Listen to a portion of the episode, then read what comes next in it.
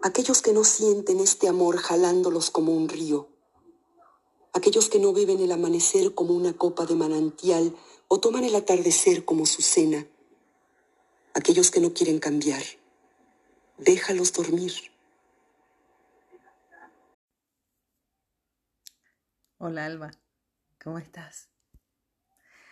Vamos hoy con, con una de estas reflexiones de café que a veces me siento aquí a hacer contigo.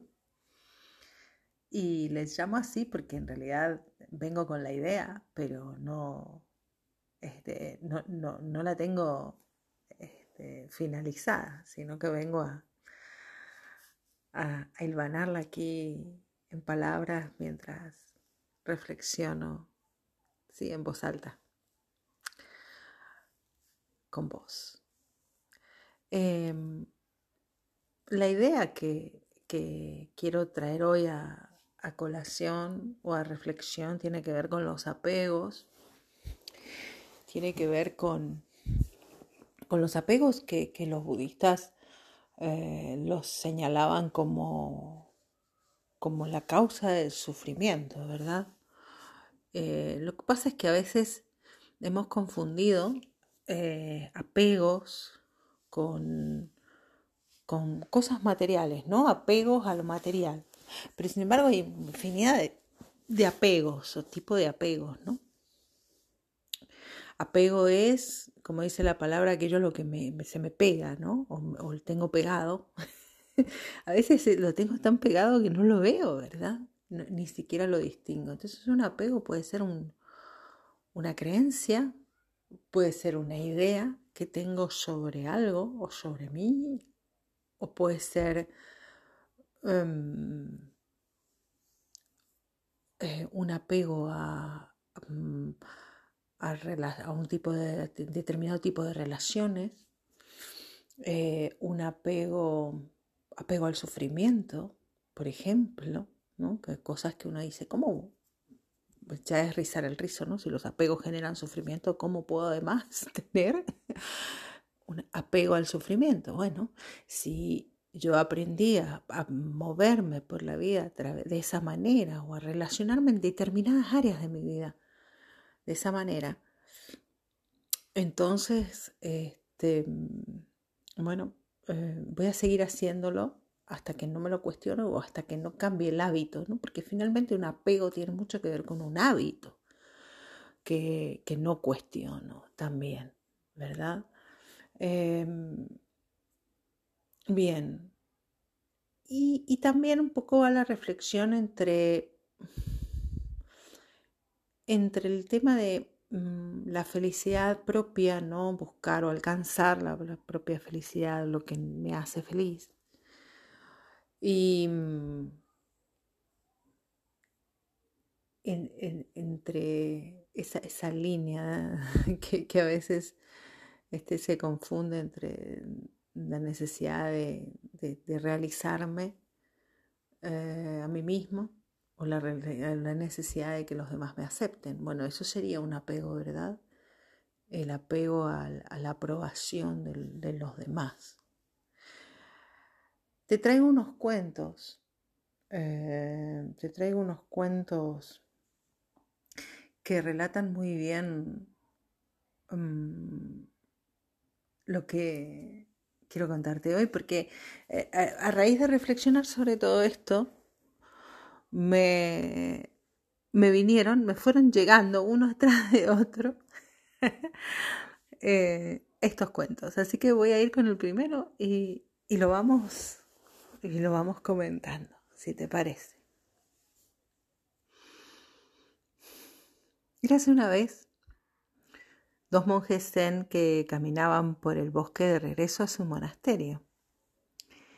En su camino debían de cruzar un río en el que se encontraron llorando a una mujer muy joven y hermosa que también quería cruzar, pero tenía miedo.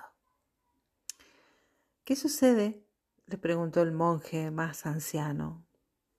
Señor, mi madre se muere está sola en su casa al otro lado del río y no puedo cruzar. Lo he intentado, siguió la mujer, pero me arrastra la corriente y nunca podré llegar al otro lado sin ayuda. Ya pensaba que no volvería a verla con vida, pero aparecisteis vosotros y podéis ayudarme a cruzar. Ojalá pudiéramos ayudarte, se lamentó el más joven. Pero el único modo posible sería cargarte sobre nuestros hombros a través del río, y nuestros votos de castidad nos prohíben todo contacto con el sexo opuesto. Lo lamento, créame. Yo también lo siento, dijo la mujer llorando desconsolada. El monje más viejo se puso de rodillas y dijo a la mujer, sube. La mujer no podía creerlo, pero inmediatamente cogió su atillo de ropa y montó sobre los hombros del monje. Monje y mujer cruzaron el río con bastante dificultad, seguidos por el monje joven. Al llegar a la otra orilla, la mujer descendió y se acercó con la intención de besar las manos del anciano monje en señal de agradecimiento. Está bien, está bien, dijo el anciano retirando las manos. Por favor, sigue tu camino. La mujer se inclinó con humildad y gratitud, tomó sus ropas y se apresuró por el camino del pueblo. Los monjes, sin decir palabra, continuaron su marcha al monasterio. Aún tenían por delante diez horas de camino. El monje joven estaba furioso. No dijo nada, pero hervía por dentro. Un monje zen no debía tocar una mujer, y el anciano no solo la había tocado, sino que la había llevado sobre los hombros. Al llegar al monasterio, mientras entraban, el monje joven se giró hacia el otro y le dijo, Tendré que decírselo al maestro. Tendré que informar acerca de lo sucedido. Está prohibido. ¿De qué estás hablando? ¿Qué está prohibido? dijo el anciano. ¿Ya te has olvidado? Llevaste a esa hermosa mujer sobre tus hombros, dijo aún más enojado. El viejo monje se rió y luego le respondió, es cierto, yo la llevé, pero la dejé en la orilla del río, muchas leguas atrás. Sin embargo, parece que tú todavía estás cargando con ella. Bien, hasta aquí el cuento y como todas las historias nos dejan muchas enseñanzas para extraer. La primera que, que, se ve con claridad es esta de los apegos y las ideas y, y sobre todo el cómo nos aferramos a veces ¿no? a esas estructuras, a esas ideas eh, aunque nos impidan mm, seguir adelante en el camino, nos impidan ver qué es eh, más importante en ese momento, si seguir una norma, ¿no? En este caso, ¿no? O, o ayudar a alguien, porque a veces hay que elegir, ¿no? Entre entre más de una norma, a lo mejor. Bien, este, ¿qué es más importante? Ser feliz, estar bien, mm, ayudar a alguien a, a estar bien o respetar una idea. Bien, en este caso, ¿verdad? Del cuento algo que fácilmente nos pasa en nuestra vida cotidiana, ¿no? Este, el hecho de, que no seamos capaces de, discernir, ¿no? Entre cuando eh, un apego nos está haciendo daño eh, y nos impide avanzar en el camino y ser, este, ser capaces de usar nuestro sentido común, ¿no? Eh, o priorizar nuestro sentido común.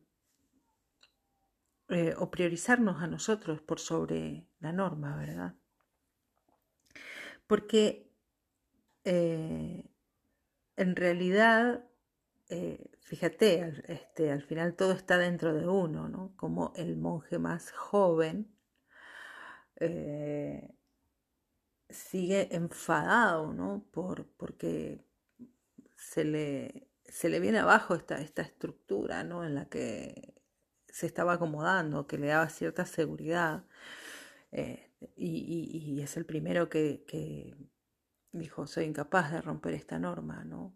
Esta falta de, flexibilidad para, para, jugar con las herramientas que la vida nos va presentando delante, porque al final lo que tenemos que comprender es que todas las normas que como seres humanos nos ponemos, ¿no? Son para, para tener una vida más o menos ordenada.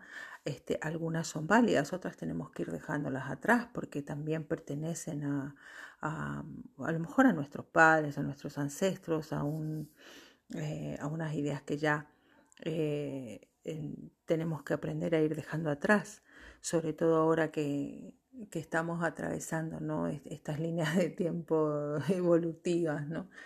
Eh, donde se están rompiendo eh, y cayendo a pedazos viejos paradigmas que en realidad como humanos, como humanidad, inclusive como sociedad, como colectivo, nos estaban más rompiendo, este, sin tener en cuenta al, ser humano, sino al sistema.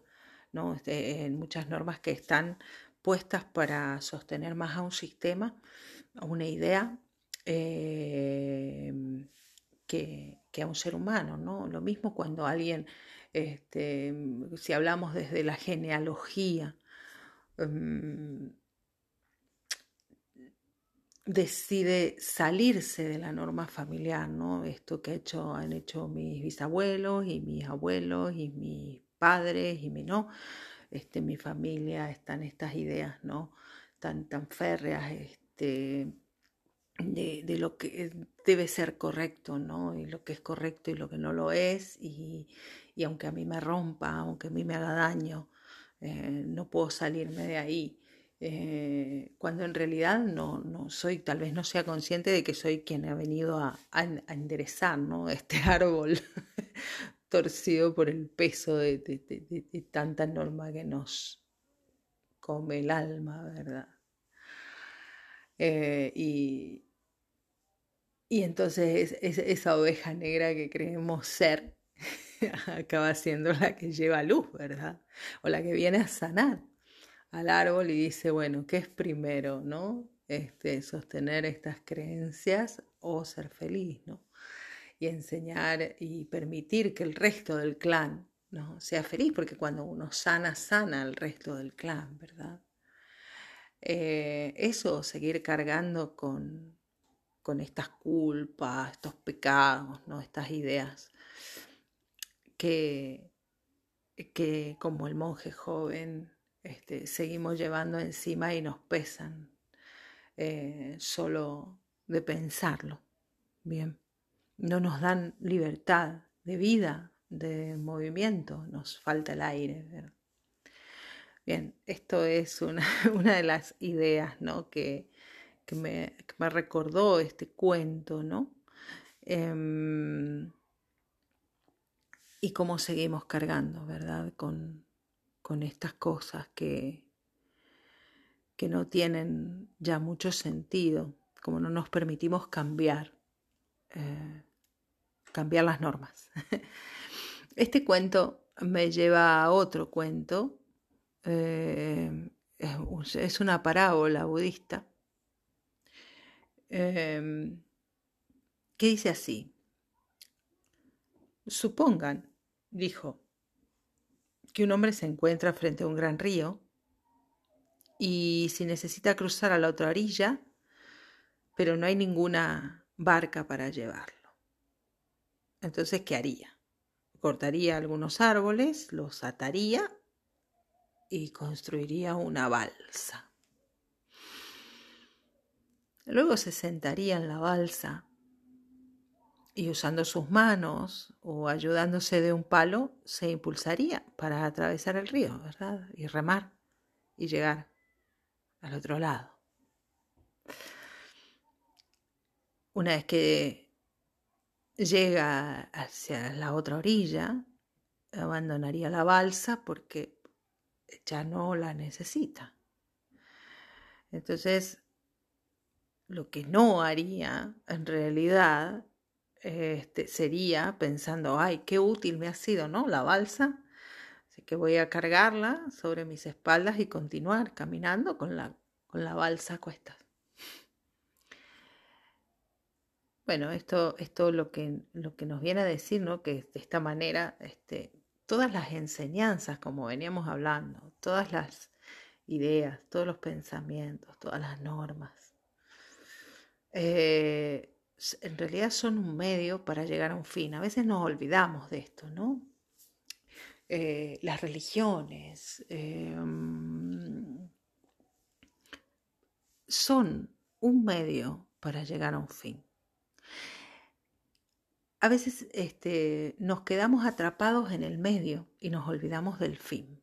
Esto es lo que quiero decir me olvido que la finalidad de, usar la barca era solo cruzar el río. Ya está, ya crucé el río, entonces ahora tengo que soltar la barca. Pero no la suelto, no, no suelto las ideas. Si este, la finalidad de eh, llevar a cabo una acción es este, para ser feliz y estar bien, cuando ya este, eso no, no, no me está eh, haciendo bien ni feliz, eh, o inclusive me está enfermando porque sigo, ¿no? Este, dándole más fuerza a, esa idea o a ese pensamiento que, que al, al estar bien, ¿no? A mi integridad, a mi felicidad, a mi coherencia. No, no, le doy prioridad al ser, ¿no? Le doy prioridad a la estructura, al pensamiento, ¿no? A la, en este caso a la balsa. ¿eh? Este, luego construyo un, remolque para llevar la balsa, ¿no? Así es como vamos por la vida, quiero decir, cargado de, cargados de cosas, ¿no? Más cosas y después necesitamos cosas para cuidar las cosas. que, llevamos. Y todo esto eh, nos, hace este, tener un trabajo y otro porque no tengo dinero para, comprar cosas, para cuidar las cosas que tengo que cuidar, ¿verdad?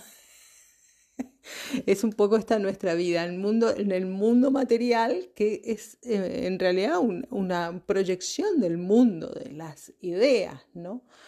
¿Eh? donde me cargo la cabeza con, un montón de ideas que tengo que seguir, que tengo que cumplir y eso me lleva a, culpas y después hago cosas para, limpiar mis culpas e intento ir poniendo parches, pero entonces el cuerpo em, me, este, como no, no tolera la falta de verdad se enferma y entonces hago otras cosas para tapar los síntomas.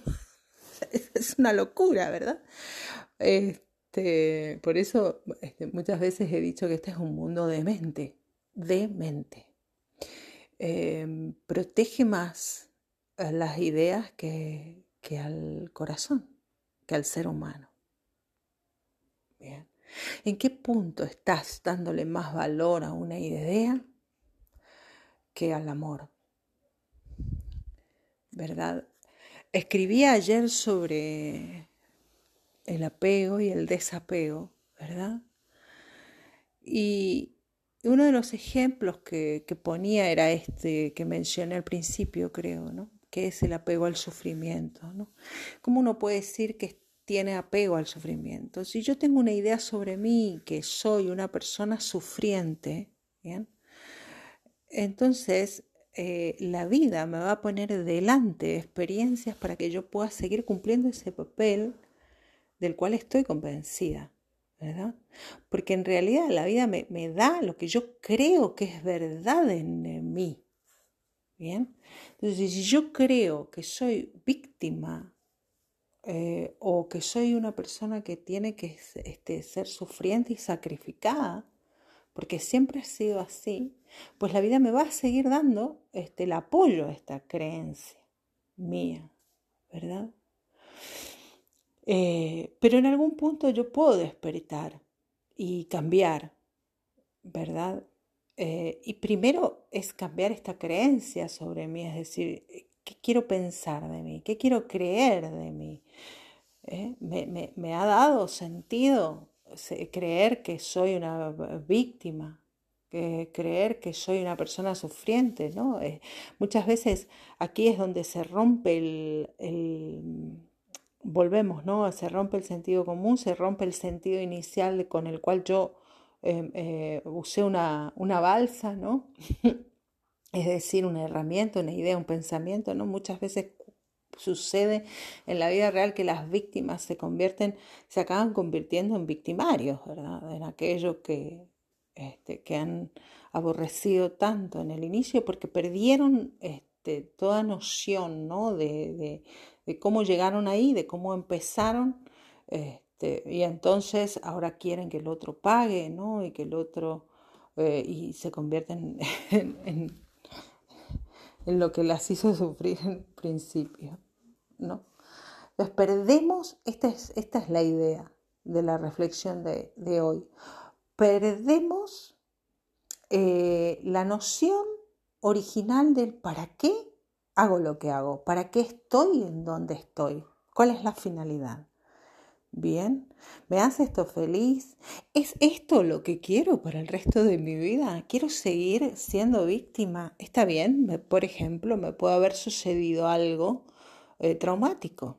Perfecto. Em, pero ¿cuánto tiempo voy a permanecer ahí? Ahí está la, resiliencia, el ser capaz de reinventarme y transformarme. Sí. Em, y decir, no, ¿quién quiero ser? Eh, em, y, empezar a creer que soy, que soy una persona capaz, que soy una persona poderosa, que soy una persona eh, con derecho a ser feliz, ¿no? Que, me merezco disfrutar, ser feliz, mm, eh, tener una vida diferente. ¿Por qué no? ¿Verdad? Bien. Claro que en este caminar y en este cambio, ¿no? Como el monje eh, anciano y el monje joven, eh, va a haber personas que nos acompañan en el camino que, seguramente no estén de acuerdo ¿no? con, esta flexibilidad nuestra o esta apertura al cambio ¿no? o a soltar ciertas normas comprendiendo que lo más importante es otra cosa, ¿no? Porque les eh, rompemos con su seguridad, ¿no? Entonces, ¿qué hacemos eh, con esto? con, estos compañeros de camino que eh, pueden no estar de acuerdo, ¿no? Ahí, ahí está donde digo, ¿qué me va a importar más? La aceptación, ¿no? Porque cuando yo cambio me voy a encontrar con muchas personas que no lo acepten, ¿verdad? Porque les estoy moviendo el sistema que es un poco lo que está sucediendo a nivel social, global también, ¿no? Pero si no hubiera personas que, que, cambian, no hay evolución, ¿verdad? Y si yo me niego a cambiar por miedo a, a, salirme del grupo, ¿no? De pertenencia, tampoco puedo evolucionar individualmente, ¿no? Entonces ahí hay como una elección a hacer. Bien, que a veces es muy difícil porque una vez que yo ya vi la posibilidad de cambio me resulta muy difícil quedarme acomodado en donde no veía, ¿verdad? Eso es muy difícil. Em, bien, como dice el, verso de Rumi, ¿no? Eh, aquellos que no quieren cambiar, déjalos dormir. No, uno no puede pretender que todos lo acompañen ¿no? en esta travesía o, que todos comprendan por qué uno hace lo que hace o por qué uno actúa como actúa, porque uno toma las decisiones que toma, ¿no? Pero uno, este, está bien que uno tome las decisiones que, que, vayan en coherencia con, uno, ¿no? Con su, mente en coherencia con su corazón, con su decir y su hacer, ¿sí? De, otro modo enfermamos, nos rompemos, ¿verdad? Tiene esta habilidad maravillosa el cuerpo de, de avisarnos, ¿no? Donde hay una incoherencia para que podamos repararlo y aprender y seguir adelante. Pero sin entrar más en esto, voy al último, al último cuento que, con el que quiero cerrar esta, reflexión del día de hoy. Es muy cortito, es un cuento anónimo de la India, que dice así. El discípulo se reunió con su mentor espiritual para indagar algunos aspectos de la liberación y de aquellos que la alcanzan, y departieron durante horas. Por último, el discípulo le preguntó al maestro, ¿cómo es posible que un ser humano liberado pueda permanecer tan sereno a pesar de las terribles tragedias que padece la humanidad? El mentor tomó entre las suyas las manos del perplejo discípulo y le explicó. Tú estás durmiendo, supóntelo. Sueñas que vas en un barco con otros muchos pasajeros. De repente el barco encalla y comienza a hundirse. Angustiado, te despiertas. Y la pregunta que yo te hago es, ¿acaso te duermes rápidamente de nuevo para avisar a los personajes de tu sueño?